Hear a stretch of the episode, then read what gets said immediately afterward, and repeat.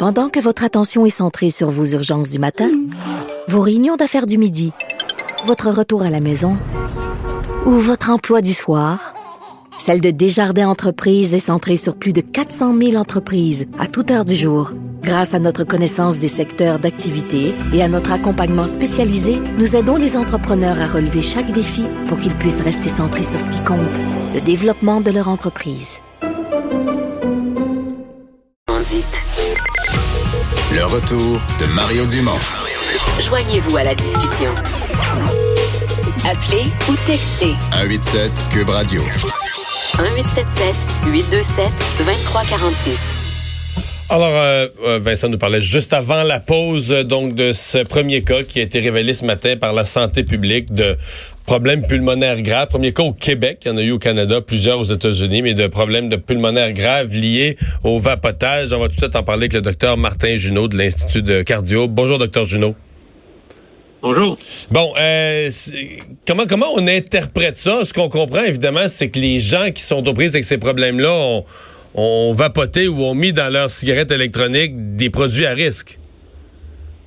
Bien, jusqu'à date, si on regarde les enquêtes qui ont été faites aux États-Unis qui sont encore en cours, mais il y a quand même beaucoup de cas rapportés où ce qu'on retrouve en grande majorité, c'est de l'huile contenant du cannabis, surtout du THC et de l'acétate de vitamine E. Pourquoi euh, ce produit-là? C'est qu'il est huileux et pour les connaisseurs, ça fait paraître l'huile de THC comme étant de meilleure qualité. Alors évidemment, c'est du marché noir. Aux États-Unis, c'est très populaire. Euh, moi, je suis surpris qu'il n'y ait pas plus de cas au Québec parce que vous pouvez l'acheter sur Internet à très bas coût. C'est très illégal, là, évidemment. Euh, alors, euh, moi, je pense que c'est une question de temps qu'il y ait, de, qu'il y ait plus de cas ici. Hmm. Euh, c'est très populaire aux États-Unis. ils ont même trouvé un fabricant au Wisconsin. Ils ont trouvé un importateur qui est dans la région de Los Angeles qui fait venir ça là, par baril quasiment, cette huile-là. Alors, évidemment, une des choses qui est recommandée là, par les, les gens qui ont suivi ça de très près aux États-Unis, c'est d'éviter à tout prix d'acheter des produits du marché noir. Euh, Parce que si on, euh, si on va dans un magasin, on va dans un magasin qui vend les cigarettes électroniques puis les, différents produits, il n'y a rien qui est à risque comme ça. Ben écoutez, on n'a pas de cas rapporté ni aux États-Unis ni ici encore où on est euh, en face d'un produit légal. que ce soit une marque connue comme Vibe, Juul, je ne veux pas faire de publicité, ou ce qui est vendu en boutique qui est qui est, qui est légal. Là. Ils ont des inspections, eux autres, euh, par Santé Canada. Donc, c'est pas impossible que ça arrive, mais on n'a pas de cas documenté. Un des problèmes qui arrive aux États-Unis, c'est que les gens ne veulent pas le dire qu'ils ne pas du THC. Ils disent non, non, c'est une vapoteuse ordinaire, mais ils trouvent du THC dans l'urine.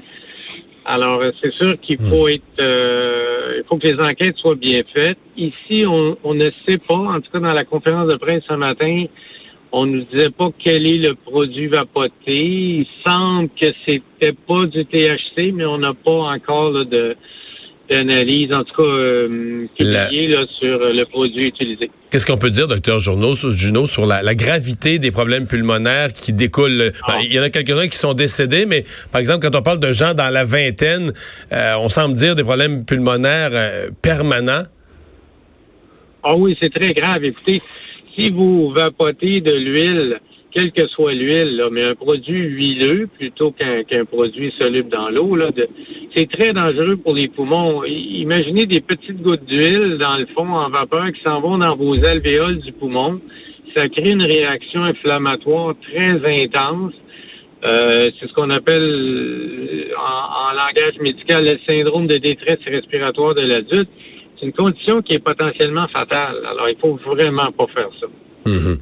Euh, qu'est-ce que vous dites de ceux, comme il est, je sais que cette semaine, c'est le Massachusetts, un État américain, euh, il y a l'Inde qui l'a fait, un immense pays qui carrément disent là, on prend plus de risques face à ça, on, bannit, on interdit la cigarette électronique. Euh, ça vous paraît extrême? Ça vous paraît, bon, est-ce qu'on recrée un marché noir en parallèle?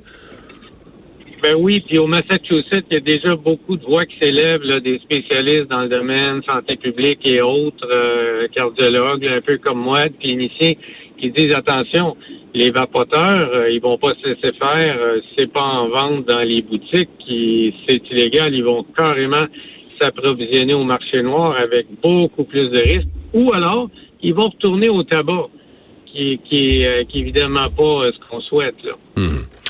Donc, il faudra En Inde, c'est un peu différent. hein. Le tabac est un monopole d'État. Ils veulent pas voir la cigarette électronique venir euh, couper leur vente. A peut-être un autre, un, noble, ouais, là. un autre intérêt, c'est ça. Docteur Junot, merci de nous avoir parlé. Ça fait plaisir. Au revoir. Au revoir. Martin Junot.